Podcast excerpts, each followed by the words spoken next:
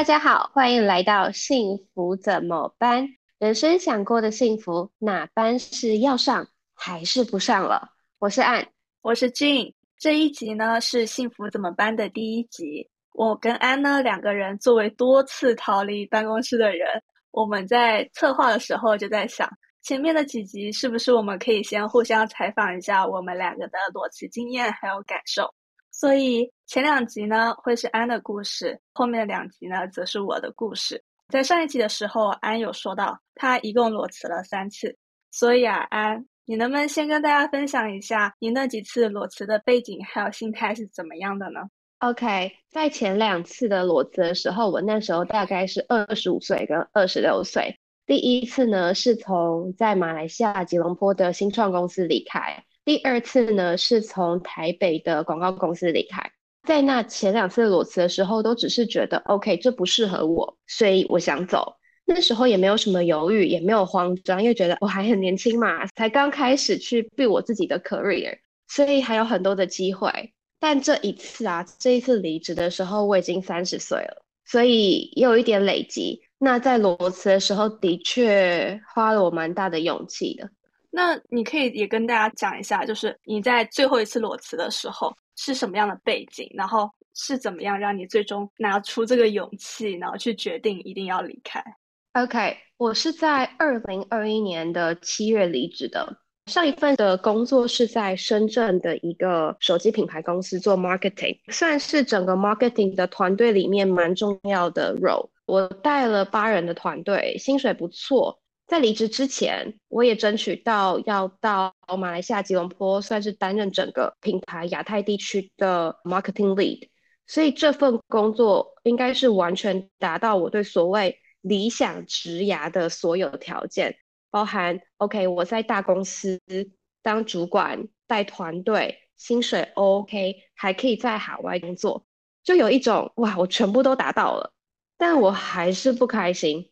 所以我觉得在这一路上，我回头想哦，每一步一步拿到某一些成就的时候，比如说，OK，我被升职，我加薪，我拿到一包还不错的年终，我当下的确会有很高的满足感，觉得很开心。但那个开心可能就是那一刹那或一天，没有超过一天的。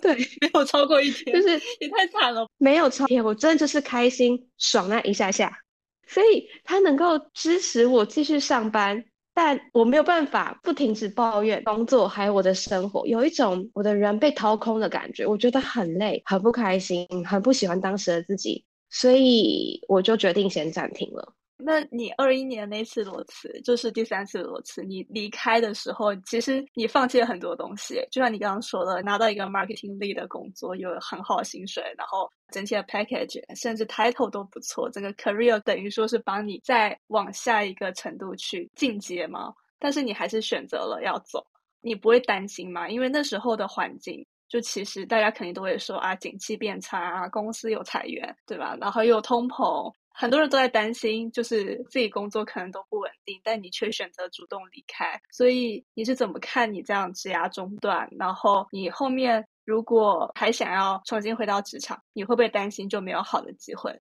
我觉得当时离职的时候的确很挣扎，也很怕。但我其实更怕的是，如果我这样一直过日子，那好像就是这样了。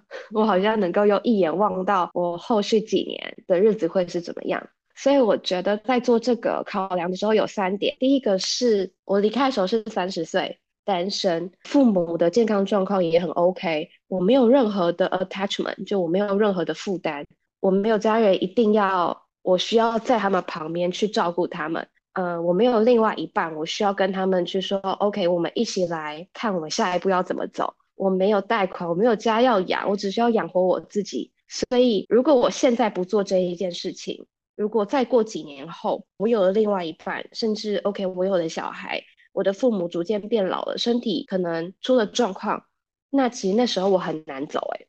OK，这是第一个，我那时候的一个状况吧。第二个是我其实想要借这个机会去探索一下我自己到底想干嘛，怎么样可以让我过得更开心，所以是满足我想探索的欲望。第三个是，我觉得我还是算有点底气跟自信的，因为在工作了七八年之后，我对于自己的专业、工作经验、履历、业界人脉，其实都有一定的信心。假设我今天 OK，我试了，我离职了，我休息了一阵子，我最后最后决定我要再回到职场去上班。我相信只要我愿意做，至少回到原本的产业，应该不是一个问题。所以根据这三点，就还是决定走了。那其实总体来讲，可以说是你评估了一下你自己的状态，发现，嗯，其实失去的成本都是可以自己能够接受的。然后外在的一些限制条件，其实都不是特别苛刻，都还是有空间让你去做一些探索。同时，你也觉得自己的优先级来讲，好像探索自己还有自我的成长是更重要的，所以觉得这个决策是可以这样做下去的。是这样子，没错。那你那时候有预计，就是你要做裸辞这个决定的时候，你有预计要多久吗？你有做一些什么相应的规划？那时候 gap 多久这件事情呢？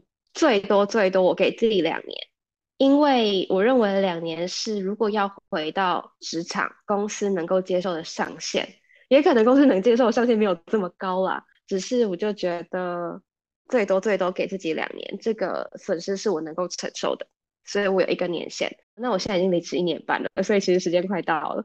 当初离职后，我其实想要做几件事情。第一个，我想陪家人，因为我人都在海外，长期不在我爸妈身边，加上疫情，所以我已经有在两年多的时间没有好好跟他们相处。那第二个的话是，我想一个人去背包旅行，想要花更久的时间，然后去更远的地方看看，看一下别人是怎么生活的。第三个，我想动卵，因为。三十岁，因为我还蛮确定我自己应该不会在所谓的黄金生育年龄当中生育，所以我想要先动起来，给未来的自己，不管要生还是不生，都能多一点选择。我觉得动来真蛮有意思的，我们可以下一次再聊。主要想先问一下，就是你的背包旅行，我知道你过去这十几个月一直不断的在不同地方到处的旅行，在深入之前，就是想先问一下，就是你为什么会想要选择一个人去呢？因为一个人去那么多未知的地方，你不会担心就是会不会孤单啊，或者会不会遇到危险？我第一次一个人旅行是大学刚毕业的时候，那时候我就一个人到了，诶，大学还没毕业，我大学交换学生的时候，大四一个人去旅行，那时候我就爱上了一个人旅行的感觉。爱上的点是我喜欢那种一个人无拘无束、自由。我可以随心所欲的去探索的感觉，所以一个人这件事情，我自从那一次做了之后，我再也回不去了。之后就很多的大型的旅行，长期的都是我自己一个人去的。所以在这一次裸辞之后，我还是做了这样的决定，想要一个人自由自在，没有任何拘束的去探索这个世界。我只需要顾到我自己就好了。危险的话，我觉得还好。因为我的确有遇到一些比较惊悚的状态，可我最后还是平安回家了。因为我一直相信生老病死都是注定好的，我只要做好准备，其他就是听天由命。另外再回一个，就是我还蛮常被问，就是会不会觉得孤单？孤单感还好，因为去了旅行之后，会很多人都是一个人在玩的，所以我其实很容易可以在青旅或是一些 tour 上面找到旅伴。因为大家都是一个人在旅行，所以更可以根据当时的相处状况，觉得合还是不合，再决定要不要一起去打扮。而且最好的事情是，我想要一个人的时候，我可以一个人；我想要有伴的时候，都可以有伴。所以它的弹性是非常大的。其实一个人旅行，就其实刚好其实符合你前面说的，你喜欢随心所欲，然后无拘无束的旅行方式。就是你需要有人的时候，你就去找个人；然后不需要的时候，就自己一个人去玩，是吗？对啊，哦，那你去了哪些地方？花了多久？我总共旅行前前后后加起来大概十三个月。我从土耳其出发，接下来去约旦、以色列、巴勒斯坦、埃及、德国、法国、瑞士、意大利、西班牙、葡萄牙、奥地利，回台湾过年。接着我重新出发去了南美洲，从哥伦比亚开始，去了厄瓜多、秘鲁、玻利维亚。巴拉圭，最后一站是巴西。那我现在已经回台湾了。哇，这也太多了吧！所以你是提前都规划好吗？就是你要去哪里？毕竟你去了那么多地方。我这趟旅行除了出发的机票跟前两晚的住宿是规划好的，其他都不是。你也太随性了吧！对，最主要就是看地图，看怎么样走比较顺。然后第二个是看我当时想不想去，第三个是看可能怎么样玩可以比较省钱。像是在欧洲，我玩了一个多月，但其实欧洲根本是个意外，我没有想要去欧洲玩的，我只是因为那时候最后决定我还是要回台湾过年，所以我找到了一张比较便宜的机票，那张机票就是从欧洲飞的，所以我才选择从埃及去了欧洲。南美的这些国家也是因为我先确定了，OK，我想先去哥伦比亚，那跟着南美洲的地图一路往南走，因为如果直接用陆路的方式过边境，那其实是比较便宜的，也比较好玩，oh. 所以我才决定就是 OK，我先去哥伦比亚，那我一路往南走，最后去巴西也是因为我很想去见我巴西的朋友，对，就去了巴西，所以可以说整趟旅行。没什么规划，就是跟着自己的想法走，也玩的比较轻松啦。哇，好随意哦！嗯、就是你几乎把所有的旅行中的一些决定是交给当时的环境去帮你做，就顺着当时的环境，然后你去做一个你自己最喜欢的决定，但是都不是提前规划好的，而只是满足你当下的一些想法跟需求。对。我觉得会这样子有两个原因，第一个是我其实，在工作的时候我不是这样的人，因为进我们有一起合作过，所以应该很知道我在工作上是什么样子。进前公司的时候，我做了很大程度的项目管理。做项目管理的话，就是需要时间抓得很紧，每个时间点要做什么，要花多少钱，要怎么做，都管得很紧。我其实也带人嘛，所以我带人的方式也管得蛮紧的。所以不是一个会给非常多随心所欲空间的人在职场上面，而我在旅行的时候是完全的相反，因为会觉得我在工作的时候就这么累了，我为什么要再用工作的方式在对待我自己？我不就想要跳出那个环境吗？所以我在旅行的时候就不给自己太多的规划，因为如果我给自己的规划，我很像在走我自己的旅行团，这样子压力是很大的。Oh. 第二个是规划不了的。因为太多事情发生了，比如说，假设我先买了后面两周的车票好了，但如果我想要在这个地方多待一阵子的，或者我遇到南美常遇到罢工，然后就把那个路给霸占了，你就根本过不去。很多的临时发生的事情，你根本来不及去应对，所以事先做好了 plan 也没有用，因为到时候还是要随机应变。所以越走会越发现，我做了规划好像没有什么用，那不如别做了吧。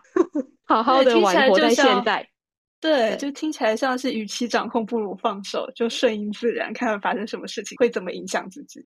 对，后来会发现，我好像不做规划，或本来没有期待的事情，反而带给我最大的惊喜跟开心感。哦，那你可以说一下，就是你在这个旅途中，你遇到那些不同的生活方式带给你的惊喜，或者是你有什么比较印象深刻的体验吗？第一个应该是巴勒斯坦，现在应该因为战争的关系，应该很难再去。但我那时候刚好是战争前，我到了巴勒斯坦的 Bethlehem 这个地方呢，是耶稣的诞生地，是整个巴勒斯坦地区算是最安全、最稳定的区域。但我在那边，我每天都听到战斗机的声音，然后有带着枪的警察到处走来走去，建筑上面看到很多建筑是有弹孔的。还有一种我觉得很哀伤的氛围，我不知道是心理作用还是那个地方本来就有哀伤的氛围哦。大家在那里，那里生活的人们就好像只是一种 OK，我希望我可以安全的活着就好了的这种感觉，我冲击很大。在那时候，我就深深的感觉到 OK，我能够活着，我能够接受教育，我可以去工作，甚至我可以选择 OK，我要裸辞，甚至我可以到这么远的地方来旅行。所有的一切都是一种 privilege，是一种特权，所以这算是对我后续旅行心态或我生活心态影响很大的一件事情。我会更感谢所有我拥有的东西。哇，这冲击好大哦！我原本以为会是个快乐的东西，没想到上来是一个 这么沉重的话 题。对，因为我那时候我记得你去的时候，你有发 stories，然后我有看到。我在想，我们在外面看新闻，或者是刷那些媒体上的一些信息，其实都不及真正待在那个环境里面感受到的那个氛围。是更具冲击性的、更令人印象深刻的吧。就你刚刚在讲的时候，都能够让我感受到，哇！如果我在那里听到枪战声或者是战斗机的声音，那心中的恐惧已经会非常非常非常大。那今天我还能很安稳的在这边跟我的朋友们聊天，其实好像是我生下来的时候所获得那些特权赋予我的一种生活方式，就是我不需要担心我的基本安全。对，我在那时候还有一个很冲击的是，我原本还要去巴勒斯坦的另外一个区域旅游，但那时候因为当地发生了一些状况，所以大家建议我不要过去，太危险了。所以我是有选择的，我要不要过去玩？我我有选择，我什么时候要离开这个地方的？我有选择，我是去那里旅游，我只待几天，能选择什么时候走。嗯。但在那里的人，他们是没有选择的。所以会让我对一切事情有更多的感谢吧，比较沉重了。我们可以进到下一个，我觉得没那么沉重，就是比较快乐的、印象深刻的生活体验哦。接下来我觉得分享几个都是快乐，但他们都有一些相似性哦。最后再跟大家说那个相似性是什么？第一个呢是在巴西亚马逊的一个小镇叫 Alto do Chão，还有一个在巴西北边的一个偏僻的海岛叫做 Boipeba。都在巴西哦。那为什么是巴西呢？我真的觉得巴西人是我人生见过最快乐的民族。我从踏到巴西土地的那一刻，在导览车上面的巴西人一直大笑，然后唱歌，整个车都是他们的声音。我整个就，他怎么可以这么吵？怎么可以这么快乐？那在那个之后，我就到了巴西北边的亚马逊区域。在亚马逊区的这个小镇，跟我刚刚讲那个小岛哦，他们都是自然资源非常丰富，而且都很偏僻的。一个是有亚马逊的树林，有河，有沙滩；另外一个是小岛，有海滩，有树林。但其实这样看，他们的现代化资源是非常匮乏的。比如说，那个海岛上是没有柏油路的，全部都是沙，你只能骑马走路。或坐一些沙地的吉普车，你才能到。但那边的人都非常的快乐，我看到都是 OK，他们没有什么钱，但他们活得非常的自由，非常的快乐，而且他们都很善良，愿意帮助别人。在那边跟大家印象中的巴西是完全相反的，完全你们不用锁，你手机就是拿在手上，放在身上，吃饭的时候放在桌上，都不会怎么样，没有人会抢你，非常的安全。所以大家的生活就是晒太阳，到沙滩上唱歌、跳舞、吃饭，就是很像是一个梦幻快乐岛屿的地方。对，这个是巴西，听起来他们过得很有满足感，嗯、很幸福，很富饶的。对，心理上富饶，就未必是物质上富饶，就是不匮乏，然后不焦虑的感觉。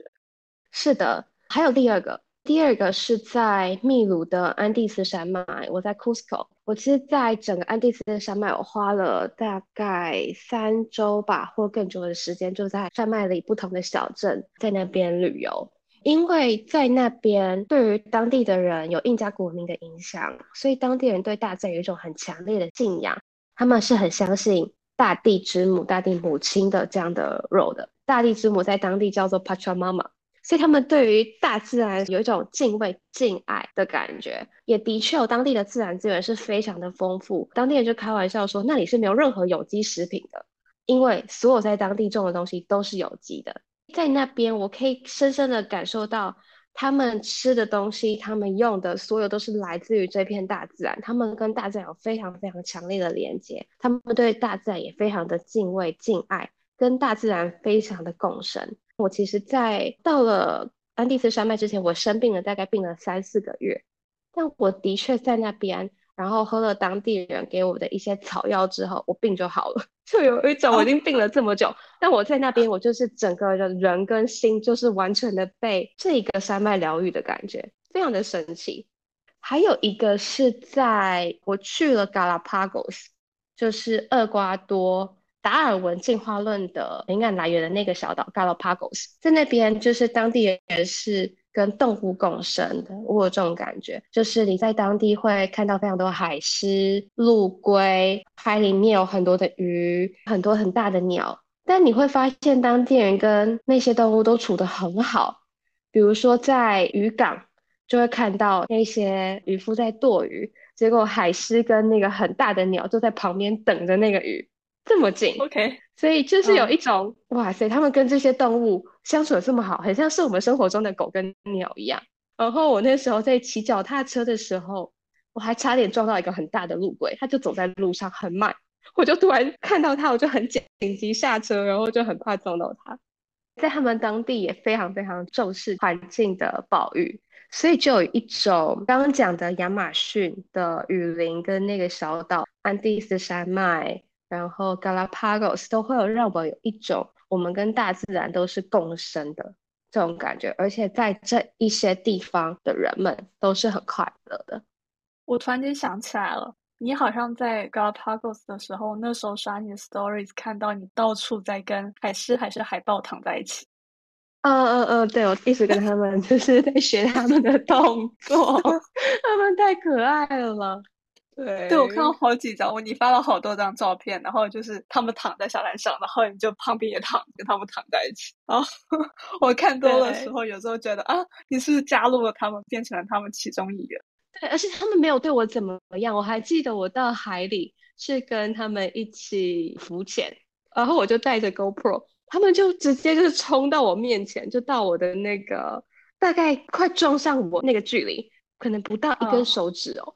哇！然后他们就是非常的对你很有好奇心，然后想跟你玩，就有一种我们跟他们很近的感觉，这个很特别。我刚刚在听你讲这些体验的时候，我就在想，这跟我们之前在深圳里面工作的那种生活的感受完全的不一样。就你在旅游的时候，你会去想，就是你以前生活的一些感受，跟你旅游时的感受不一样。没有，我好像就活在那里，觉得很开心。我觉得那个感受是因为我在旅游之后，我上个月还上上个月有回深圳一趟，那个冲击很大。但这个我们可以接下来分享。对。我觉得可以现在分享是吗？深圳那个，哦，OK。我上一次回去主要是为了在办一些事情，然后见朋友。上一次回深圳的时候，我会很不适应，因为一过关到深圳就是都是高楼大厦。第二个呢，就是我走在路上，我没有办法好好的安心的走在路上，因为有很多的电动车，跟很多的喇叭声。哦很多那电动车就一直按喇叭，所以就走得很不安心，很怕被撞到。而且我一直闻到烟味，我不知道是我回去之后对烟味很敏感还是什么，就会发现我到处都闻到烟味的感觉。这是环境上的感受，有一种压迫感。第三个是我见了很多我的前同事，还有很多的朋友都在工作的朋友，每一个人都在跟我抱怨他的工作。就让我想到，我其实我以前也是这样的人，就我也是其中的一员，那只是我原本的生活，对啊，所以冲击还蛮大的吧。上一次到深圳的时候，对，当你说到你见了很多朋友，没想到我自己跟你说的话，天哪，你也是其中一个，而且不管是还在不在，可能原本的公司的里面，我就只要我在那边见的朋友有工作的，话题都差不多。所以还蛮冲击的了。哎，我还想到一个就可以分享，就是在欧洲，我去了欧洲嘛。Oh. 然后在欧洲的时候，我拜访了很多朋友，主要都是住那个沙发冲浪，还有住朋友家。然后我发现啊，我的朋友们他们都会聊到他们的压力，工作也很大，工时也很长。但是其实我们就身为东亚人，对吧？我们都知道，对我们而言，欧洲就是一个步调比较慢，然后。工作跟生活很平衡的一个国度，所以其实他们都可以大概六七点下班，而且下班后还有自己的活动，比如说去打球、去溜冰、去练乐团。我听起来这已经超级理想了，但他们还是觉得不 OK，还是觉得很不开心，还蛮让我震惊的。我不知道是我的朋友圈是这样，还是多数人都这样。就我们其实已经觉得他们已经比较 work-life balance，没想到他们觉得他们还不够 balance。他们不够啊，而且我在南美洲遇到的欧洲人哦，都会一直告诉我，哇，他们的生活真的好 chill，工作跟生活好平衡啊。我心里就一直在想，我也问他们，你们就已经很平衡，哪里不平衡？对，他们就觉得不够。哦，天哪，我突然觉得我们好好可怜啊。心疼自己。对，想想以前我们在办公室的日子，那些工时跟压力都蛮可怕的呀，所以反差是很大的。嗯。那你在旅游的时候，还有没有什么比较新奇的体验？就刚刚那个欧洲人，他们的体验还蛮出乎我意料的。没想到他们居然已经，我们觉得他们已经很好了，没想到他们觉得自己还很糟。除了这个以外，你就是在旅游过程中有没有其他也让你觉得就是很印象深刻的体验可以分享？讲不完。讲到我甚至觉得我可以开一个 我自己的 podcast 来讲我所有的旅游生活，是真的认真想开，因为我其实自己本来有在写一些游记，只是停更了很久，oh. 现在觉得可以再补上，所以可能等我们这个 podcast 做的顺一点之后，我们就我就可以来开我自己的。OK，你不要把压力给到我们。好啦，哎、欸，我先跟你的那个问题嘛。呃，可以分四类来说，因为真的去了太多地方哦，很多事情可以讲，所以分四类，我再挑我自己觉得比较深刻的来说，或者是大家听了，然后有哪些觉得你们想听的，也可以在底下敲完，就 Q&A 的时候敲完，那我们我们再来回答。这四类的话，第一类是人文历史，因为我去了世界一些很知名的历史古迹，比如说约旦的 Petra 佩特拉古城、耶路撒冷，去了金字塔、马丘比丘。也去了南美洲最古老的矿坑去挖矿，也去看了世界最多的恐龙脚印。OK，这是人文，算人文历史类吧。第二个自然类，呃，红海、加拉帕戈斯潜水，一个人去爬了各种的山，欧洲啊、南美啊的山，也在亚马逊的雨林里面露营。呃，也跟海狮一起游泳，也搭了几天的船，睡在吊床上面，横渡亚马逊，所以自然方面也很多。第三个是灵性的体验，我去喝了死藤水，这个等一下我会讲。Wow. OK，我做了做了 sound therapy，在瑞士的时候。第三个，我也在哥伦比亚时候碰到一个占星大师，他也去看了我的星盘，帮我做了一些占卜。第四个就是一些其他的有的没有体验，我把它归类在这一块，不知道怎么分的。比如说我学了西班牙 文，我在巴西上了巴西柔术的课，稍微学了一下溜冰等等的，大概这几个。OK，我先讲一个，就是里面我最爱的。可能还是我发现大自然吧，因为我觉得大自然就是一个最好的疗愈师。我们跟所有的动物、植物都是一起活在这个地球上的，所以有一种跟所有的大自然接触的时候，有一种跟他们很亲近、很放松、很被疗愈的感觉。在旅行的路上啊，只要我有空，只要我在山里面或者在海里面，就有一种身心被疗愈的满足感。不管做什么，就觉得。我可以从心里、内心深处的感到舒畅，很开心。但同时，我在大自然里面，因为去了很多地方嘛，也看到一些蛮让人很难过的事情，尤其是完全的深刻的感受到气候变迁。举例来说，我在亚马逊的时候，我的确看到了当地人在烧雨林，烧很多的树，所以经过某一个部分的时候，到处都是烟，烟雾弥漫，这让我觉得很触动，很难过。然后经过一一片田，我看哇，那片田好平好美哦。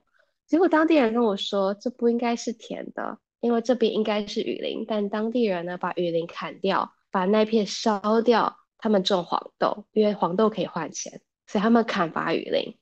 但他们也说，这个是之前的总统是支持这样做事情的，这很令人难过。那去潜水的时候，很多地方潜，当地人会说，OK，现在。根据以前的气候，本来应该可以看到什么什么什么，本来水温应该怎么样怎么样怎么样，但是因为全球暖化，所以现在的情况是怎么样？或者是到欧洲的时候，我去欧洲是冬天，当地人说，OK，现在呢应该是下雪，很冷的，但是因为全球暖化，所以今年不冷，今年没什么雪。还有，比如说我到了哥伦比亚的一个小镇，一个灵性的小镇哦，山上灵性的小镇，很嬉皮的地方。但是呢，那个地方整个镇上其实是超窄的，水呢，那个河的水的水位非常低，因为人越住越多，越来越多游客到那边，或其他的外地人到那边去居住，越来越多人需要水，所以水位就越来越低，会变成从原来的水资源很丰富到现在缺水，到处都有灵性的广告，比如说死藤水的 poster、瑜伽营的 poster，你可以做这个做那个，很多的 therapy，也会发现呢，小镇不再安宁了。我记得那时候到的时候是全国的连假。所以呢，在小镇里面的音乐大概到三四点，凌晨三四点都是音乐，而且他们的南美洲的音响是很强的，那个音响都是超大一台，每一家可能都有那种演唱会 label 的嘛，办活动 label 的很大音响，现在音响只要一放，整个镇上或方圆不到几米的人都完全可以听得一清二楚你在干嘛，会让我觉得非常的伤心，就是大自然哎、欸。这么美，我们跟他一起在这个地球上活得好好的，我们做了这么多事情，没有好好的保护它，这是让我蛮难过的一点吧。我听的时候也觉得非常的震惊，还有难过，就是我们做的很多的商业行为，其实都在伤害这个地球。以前原本可能就只是教科书上面或者是新闻上面会去讲大自然的议题、气候的危机、资源的危机。刚刚在你在分享你的旅程的时候，突然间觉得这些事情都变得很真实，就真实的在发生，然后我们真的是在伤害我们的地球。对，我觉得好像在台湾，我没有感到这么多的气候变迁带来的变化。对，但出去到世界各地走了，会发现地球真的在暖化，这可能也导致，比如说我现在是的饮食。我已经从原本的什么都吃到现在尽量是全素，因为我就希望能够对地球好一些，尽我所能。这是大自然的部分了，好像还是有点沉重，没关系，我们再来讲一个。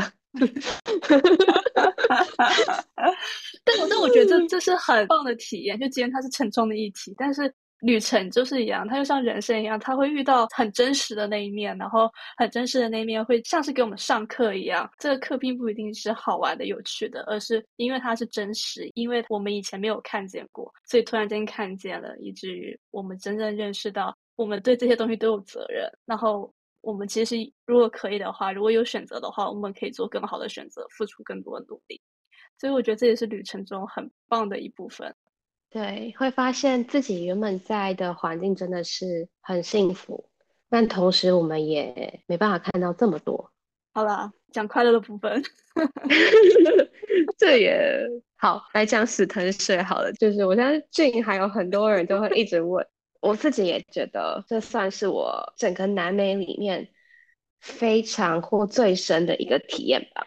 死藤水不知道大家有没有听过？它其实是南美洲的原住民利用园林里面的植物熬制出来的草药。那它是含有迷幻药的成分的，所以你喝下去之后会产生很强的幻觉。整个过程呢，通常是跟萨满仪式是一起搭配的，是大概是死藤水的一个背景哦。但我喝这个死藤水其实是一个意外。怎么说意外呢？就死藤水这件事情，的确是我在去南美之前我就知道这个东西，而且我也想要试。我其实一共有可能两三次的机会，我都可以去试，但我最后都没有试。而这个最后一次的这个死藤水，就是个完全的意外，本来完全没有打算要试。我第一次接触到真的有机会去试那个死藤水，就是在我刚刚说的那个。哥伦比亚的西皮小镇，我其实本来都报名了，也都跟朋友约好了，我们要一起去做 ceremony。但在最后一刻，因为我到了那个镇上，我感受到那个镇上的氛围，还有我看了做死藤水仪式的机构他们的 profile，我看了他们的 Instagram。我看了之后，我发现不对，这个不对，我不想要跟他一起做这件事情，因为我可以看到的是做这个 ceremony 的人，他的 ego，他是在整个的官方的 page 里面放的所有都是他的自己的自拍，这让我会觉得你怎么把这件事情变成你个人的一个宣传了，会让我觉得这件事情很不对。再加上我遇到了一些做过的人，有一些女生，她们的确在做的过程当中感受到不被尊重。所以我选择没有在那个小镇上面做，但我朋友做完了，我朋友去了，他是一个男生，他去做了，他说他能够理解为什么有些人会觉得不舒服，但他自己的感受是觉得 OK 的。他也是做了大概他喝了三四次，那是他的最后一次在南美洲的。所以他说，根据他过往的经历，跟他去喝了这个，他觉得这个人他还算，他觉得是整件事情是 OK 的。最后我没有去，这是我第一次可能可以接受到的机会。第二次是在秘鲁的一个一样是西西里的小镇，就是在安第斯山脉。我那时候因为上一次的经验，我对于那种会把死藤水当做一种行销的行为嘛。会在路上看到很多这种广告的 poster，我对这件事情是反感的，因为我觉得好像有些事情，当你过度的去把它广告化、marketing 化，这件事情就好像有一点不对了。所以我看到那个的时候，我看到那个传单，我就在想，如果第二次机会我要做吗？我最后还是选择没有做，因为我觉得没那么自然，我不想要它是一件很商业化的事情。OK，所以我没做。我想提问，我刚刚联想到的，如果你不想回答，我们就剪掉这一段。就是呢，你自己是做 marketing 的耶，但是你对死藤水去做 marketing 这件事情是反感的，认为它是不自然的。如果是你来，你从 marketing 的角度来看这件事情，以及你作为一个体验者去看这件事情，你对 marketing 的视角好像不太一样。这对你的工作的 position 有不一样的感受吗？以及为什么死藤水去做 marketing 是不好的，以及有没有死藤水去做 marketing 可能是好的？我会想这么问，是因为我觉得商业化它或许不完全是坏的，因为一个好的东西让越来越多人知道，可以去获得体验，它或许是一件好事。但中间好像又有不好的部分，是怎么样去分辨或者怎么样去做？我觉得以 marketer 的角度来看的话，他的确贴广告可以让更多人知道。所以以他们那个组织的话，啊、如果他们今天是想要赚钱，他们的确这样做是他们有生意的。你刚刚在问这个的时候，我心里在想，我会觉得不舒服的这一块，这个东西它不是没有危险性的。就死藤水，它不是一个你喝下去就跟你喝果汁一样，身体健康、强壮、营养，不是的，它是一个迷幻药，它是一个很古老的仪式，很多东西是强求不来的。所以，当你今天做了这个行销的举动，而你并没有告知它背后可能会带来的风险，这件事情是不负责任的。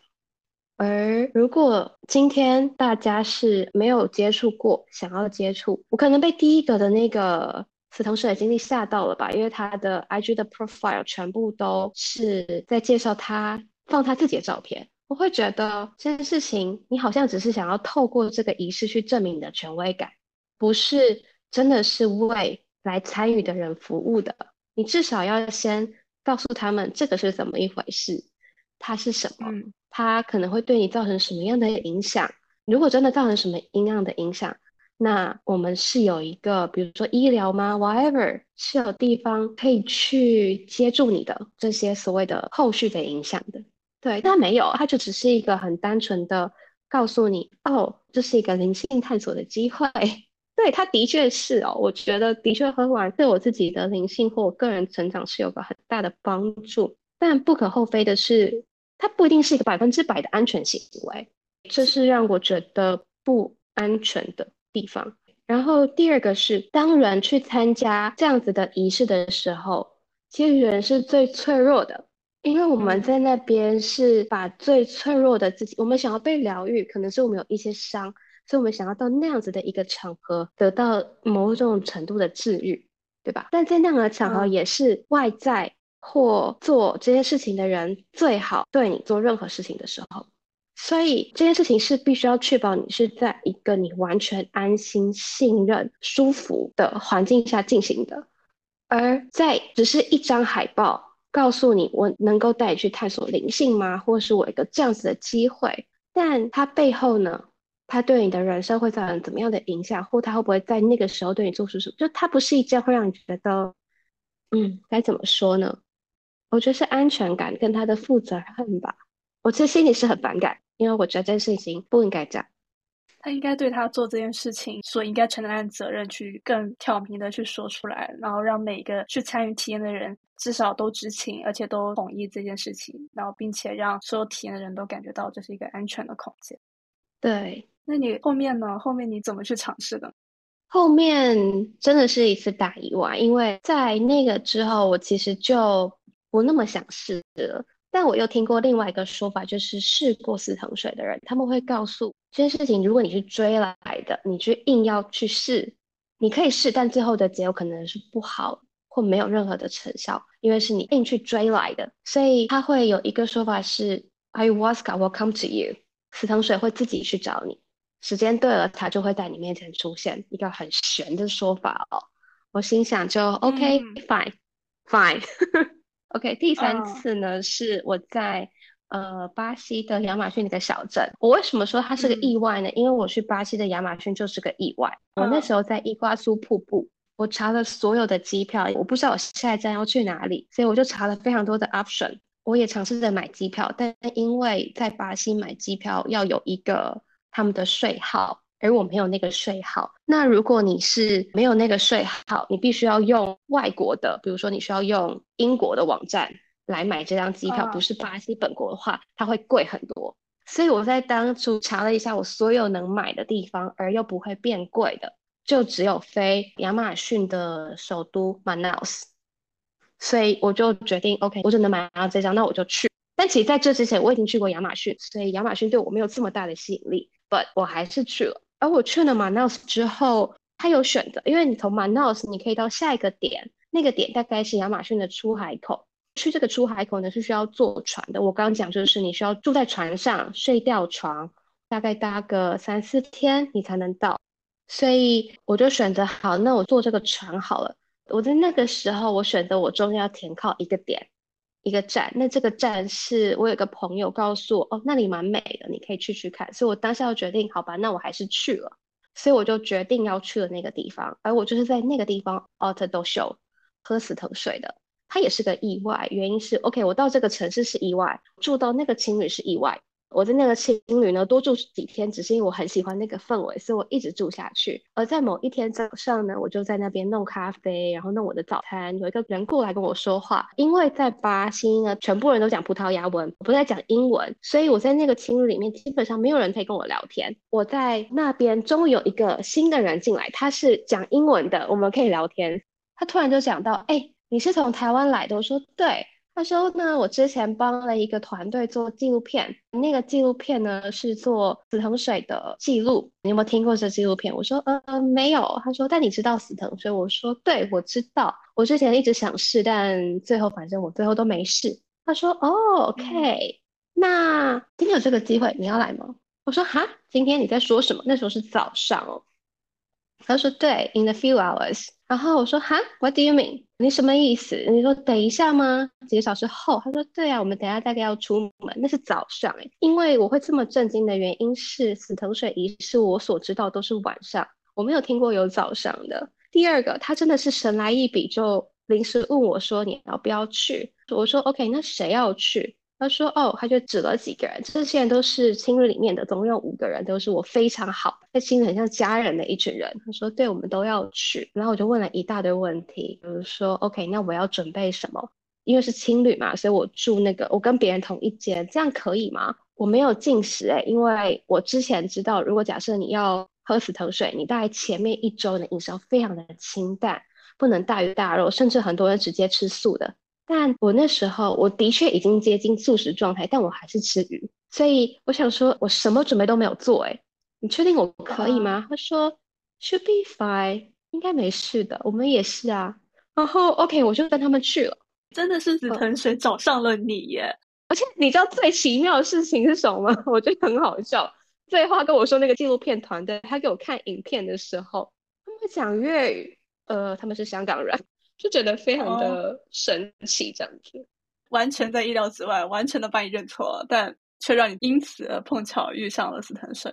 我就开玩笑跟那男生说：“你是死藤水的 messenger，你是他的传 讯者。”他就很开心，很荣幸。死藤水的信使，你喝完以后有什么样的感受吗？先描述一下我到的那个地方，那个地方是一个森林，对，它就是在雨林里面，嗯、然后。那个 owner 他有一整片的算是森林吧，我们在那个森林里面非常的绿，呃，它有很充足的厕所、淋浴间，有户外的淋浴嘿所以是一个非常舒服、非常大自然的环境。嗯，然后在那个仪式之前呢，他会先告诉我们，如果你感受到任何的，通常你喝完之后，你会有的感受是，如果当它开始有反应了，一了你会想吐，偶尔你会想上厕所，所以那你就去。那你唯一需要做的事情就是你要放松，放松再放松。OK，那你可能刚喝下去会没有什么感觉，但一旦你感受到了有什么感觉，你就你真的必须放松，这是最好可以让你高速整个 process 的一个方法。所以我们一刚开始我们就五个人。这五个人就是我非常信任，像家人一样的朋友。我们这五个人围在一起，然后说自己的名字，轮流的喝，然后喝了之后，我们就可以，我们就自己看自己要干嘛。我们都准备了吊床，所以在一刚开始的时候，大家就在休息。接下来就开始，可能有人到森林里面走，我最后也到了森林里面去走，去散步。真的开始感受到有感觉的是在第二季的。一开始还是第一届，一开始我总共喝了两次。第一次的时候，我可以感受到我跟家人的连接，就我看到了我在养老中心的奶奶，我也感受到了我妈，可以感受到他们身为亚洲妇女对于家庭的付出，他们的愤恨，他们觉得为什么我会变这样？我已经付出这么多了，为什么？他们有一种被困住的感觉。而我在一刚开始的时候，会感受到非常的有罪恶感。有一种好像是我造成了他们那样，或者是我很不应该去发展我自己，因为我其实选了一条跟他们完全不一样的路。我没有在家里，我没有结婚，没有乖乖的去按照可能所谓的传统社会对我的印象走，所以我其实是有罪恶感的。然后我觉得很对不起他们，我没有在他们身边陪伴。OK，很多的情绪出来，我就哭得稀里糊涂的。然后，然后我后来。有一刹那的时间，我就觉得不行，我需要跳出这个情绪。所以我跳出之后呢，我可以感受到，OK，我很谢谢你们把我生下来，因为有你们才有我的生命可以出来。我也很能够理解你的痛苦，你们真的很辛苦，但这是我的人生，我想要自己为我自己做选择。嗯，我想要走我自己的路，所以我可以感受到家人这一趴这也是在我做了很长的心理咨询。我知道跟家人的愧疚感、罪恶感，或跟家人的连接，一直都是我人生的一个课题。但我直到那一刻，我才感受到了，哦、有一种解脱感。我不需要为我家人的快乐负责。我是在那一刻，我才有这种的分离感。因为我们以前也聊过很多关于亲子之类的课题，听你描述的时候，我突然间感觉到，他从就是这关系的共生变成分离，然后允许自我成长。曾经是在咨询过程中的一种语言上的体验，或者是一种知识上的了解，但在死沉水这过程中，好像让你在就是身体上或者是心灵上真的去接纳，或者是把这件事情给溶解掉了那种感觉。对，我觉得这是非常非常非常神奇的。接下来呢，我记得在那之后，我只先开始哭嘛，然后哭完之后，我就到森林里面去散步，我就洗个脸到森林里面散步，我就坐在一张椅子上，我就开始看着树，我就发现哇，树在跳舞，听起来就真的在 嗑药，或者是哇哦，树好美哦，他们都在跳舞，好好看哦，我就开始感受到，因为我开始想吐了。然后那时候，那个带我们仪式的那个 mentor，他就叫萨满吧，然后他就过来告诉我，relax，are you okay？relax，relax，他就在我旁边，让我说 OK，我被陪伴，我就开始吐。我吐完之后呢，我躺在那个椅子上休息，我能感受到我的人跟自然是合在一起的，就是很神奇的感觉。然后接下来我我躺在那个沙子上，沙地上。我可以感受到蚂蚁超多蚂蚁爬在我的身上，but 我没有觉得怎么样，会觉得 OK，I'm part of them，我跟他们是都是一样的，都在这个大自然里，所以在那个过程当中，我深深的感受到我跟大自然是合在一起的，不是分开的。大自然的每一个东西，树、蚂蚁、植物、沙，甚至被造出来的椅子，都是有生命的。我跟他们。都是一样的，都是可以合在一起的那种融合感，所以觉得非常的奇妙。所以跟大自然的连接会是，呃，我死藤水的第二个 take away。第三个的话，是我躺在那个沙子上的时候，我就脑袋中哦回想起我生命中遇到的好多好多人，还有这一次一起在仪式的人，我感受到了满满的爱跟感谢，非常深刻的，就好像我跟他之间不管发生的任何事情，在当下看是好还是坏，可是我回过头看过去，所有都是最好的安排，都是爱跟感谢。我记得我做完仪式之后，我就传了讯息给 Jane，然后我就说，然后说了很多就是谢谢你，然后嗯很爱你之类的话。对，就是有一种哇，我对生命中出现的人都非常的感谢，然后我很爱他们。就这几个吧，会让我觉得很美妙。我回忆一下，你发给我的时候，我是没回你，你没回我。我说 这边插播一下，就是那个时候我正在一个公司里面工作，然后每天焦头烂额，就是看到信息都是低能量状态，就回应不了。我们后面还会再聊到，就是当我们旅游完以后，带那些体验回到城市里面，那些文化冲突跟感受上的冲突，真的非常的强强大的，让我意识到环境的重要性。救命啊！啊，对不起，当时没回你。现在听完好感动。没事，我还是很爱你的。我也 爱你，快哭了，鼻子已酸。对。不管有，真的是生命中好多人就出现，真的那一种什么以前很多怨恨的，就会觉得怎么会这样对我的，或什么我都能感受到那个爱跟感谢，蛮神奇的一次体验。大概就这样子吧，是分享很多，而且都好好内心哦。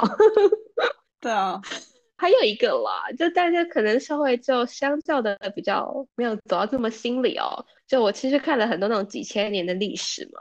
比如说金字塔、佩特拉古城啊，或者是一些古罗马的遗迹啊，我走在那些地方哦，我就我就在想象，OK，古时候的人他们在那边生活，我再想想自己现在自己，那些可能是几千年，maybe 甚至几万年的东西，再想想现在的自己，我会觉得我好渺小哦，而且我现在我可能人生顶多不过就是八九十年吧，我真的能活下去。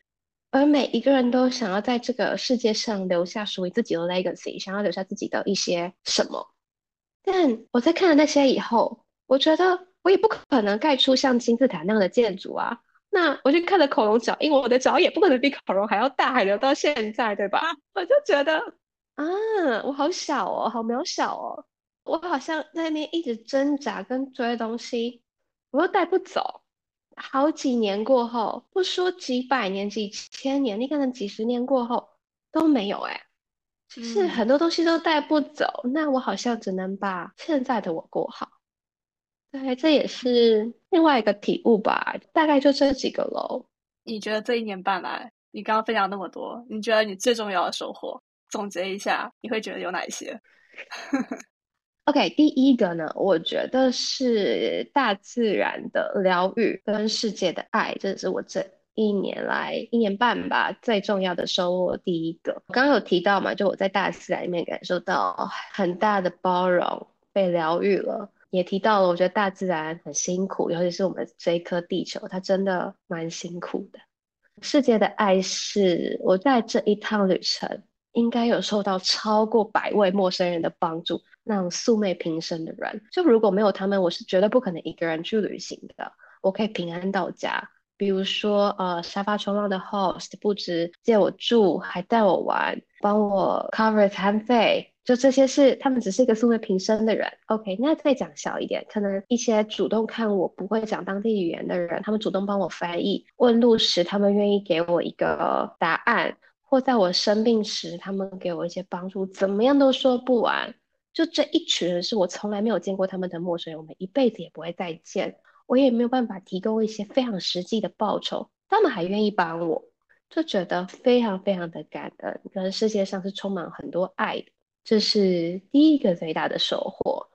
第二个呢，是看世界跟看很多人不同的生活方式哦，这些体验很像是去外去看，去到处跑，但其实这些东西都让我跟我自己走得更近。会让我很深刻的感受到我自己是有价值的，我不需要特别去做什么事情，不需要去很努力的去证明我自己是有价值，我活着本身就是一件非常有价值的事情，这是我跟我走的更近的一个很大的体会。第二个是我需要为我人生中所有大小事负全责。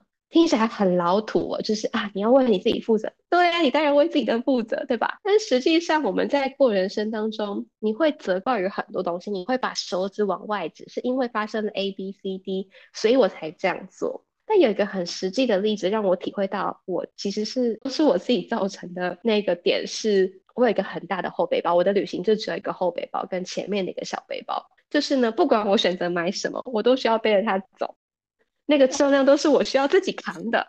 但我今天我只要选择我多买一个纪念品，我多买一件衣服，我都需要自己扛。它的损失不只是我的钱，是我必须要去背这个重量，然后让我这样走在路上。所以会有一种 OK，不管我今天做再小的一个决定，我都需要为他负责啊。虽然这个连接有点牵强，但我觉得这个真的很是我当下的心境跟体会，就是。我没有诶，我没有觉得很牵强。我觉得你比喻的超级好，因为这当然有个前提，就是在我们能够选择的那些东西里面，就比如说你刚刚说两个空间，就是你的大背包跟小背包，就是人能够去承担的东西本来就是有限的，我们不是能够无限的承担所有的责任，嗯、所以我们也是有空间限制的。今天我是开一台车，还是开一艘船，还是只有两个小背包，就是我们要对我们的限制。跟能力有非常清晰的认知，它的边界在哪里？然后根据自己对自己的了解去选择，我要把哪些东西放在我这个容器上面。然后我们要对这个选择去负责任，因为我们选了以后，它就就在我身上。同时，我就也失去了，因此而不能去选择其他东西这样的一个机会成本。所以我觉得你比喻的很好啊，这一点都不牵强。天哪，你解释的好棒！我都没有想到我的人生是容器的这件事情，哦、我没有把这两个东西连接起来，你知道吧？就是你讲的时候就是容器啊，就我们身体也是容器，我们的情绪、我们的经历其实都是容器。那我们今天要怎么去填满我们这个容器？我们要是其实只是背着两个后背包，但是我们选择了一台车把它装进背包里面，那我们会感到非常的有压力，而且甚至会崩溃啊，或者是原本一个很好的系统。就这样坏掉了，直接的感觉到了不幸福，这就是很痛苦的一件事情。所以我觉得你这个比喻做的特别特别好，很形象。嗯，谢谢。好，还有第三个是，嗯、我觉得跟家里的关系反而更近了。就你看，我走了这么久，我去玩了一年半，这么长的时间不在家，对吧？我以前的确是不爱待在家里的人，我就喜欢往外跑，好像往外跑之后回到家就有一点啊，我想又出门了的那种感觉。可是我走了一圈之后，再加上有智商的帮忙吧，我发现我之所以能够有勇气可以这样子出门，到处往外外跑，是我知道我有一个很温暖的家可以回。我爸妈其实是我心里最大那个勇敢跟力量的来源，就他们对我的爱跟照顾，所以我知道我在外面尽管再辛苦再怎么样，他们的那个爱是最大的支持，所以感谢爸妈。所以我这一次回到台湾之后，我回来两个多月，我反而很少出门，嗯、我反而都待在家附近，然后跟他们有很多的相处时间，我反而觉得很快乐。好 sweet，嗯，哇，我好喜欢这个 ending。对，就不是有一句话吗？我们出去，我们离开家，其实是为了找到路回家。就我们其实一直都在对，我们经过我们自己的成长去看世界，找到一个我们可以跟家人一起相处的一个方式。回头去看自己家人，回头去看自己的时候，都能够更加接纳彼此。对啊，我觉得特别棒！哇，我好喜欢这 ending。谢谢。好啦，那我们这一集就差不多到这里了。是的，是的。Okay. 好，那在节目的最后呢，还是很感谢大家收听完我们的第一集。